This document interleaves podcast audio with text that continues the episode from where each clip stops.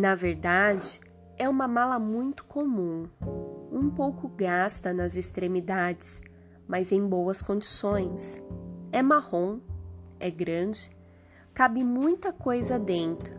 Roupas para uma longa viagem, talvez, livros, jogos, tesouros, brinquedos.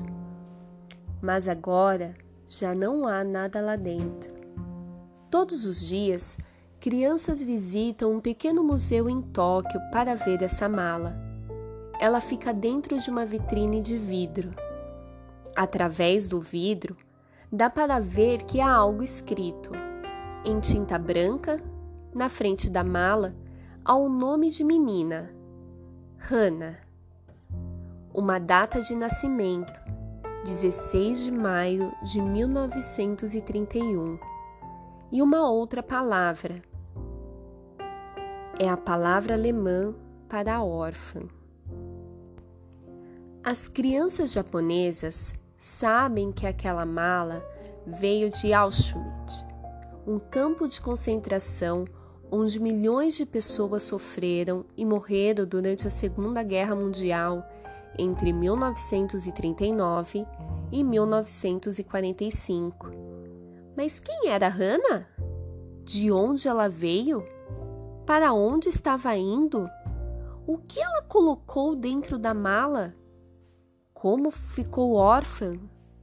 Que tipo de garota era aquela e o que lhe aconteceu? As crianças faziam muitas perguntas. A diretora do museu, uma moça esguia de longos cabelos negros, também tinha muitas perguntas. Seu nome é Fumiko Ishioka. Fumiko e as crianças delicadamente tiraram a mala de dentro da vitrine e abriram. Olharam em todos os bolsos. Talvez Hannah tivesse deixado uma pista. Não havia nada. Olharam dentro do forro, feito com tecido de bolinhas.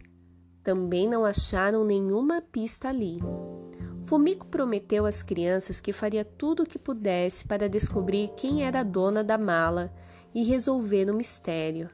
E, durante o ano seguinte, tornou-se detetive, procurando pelo mundo as pistas deixadas por Hannah.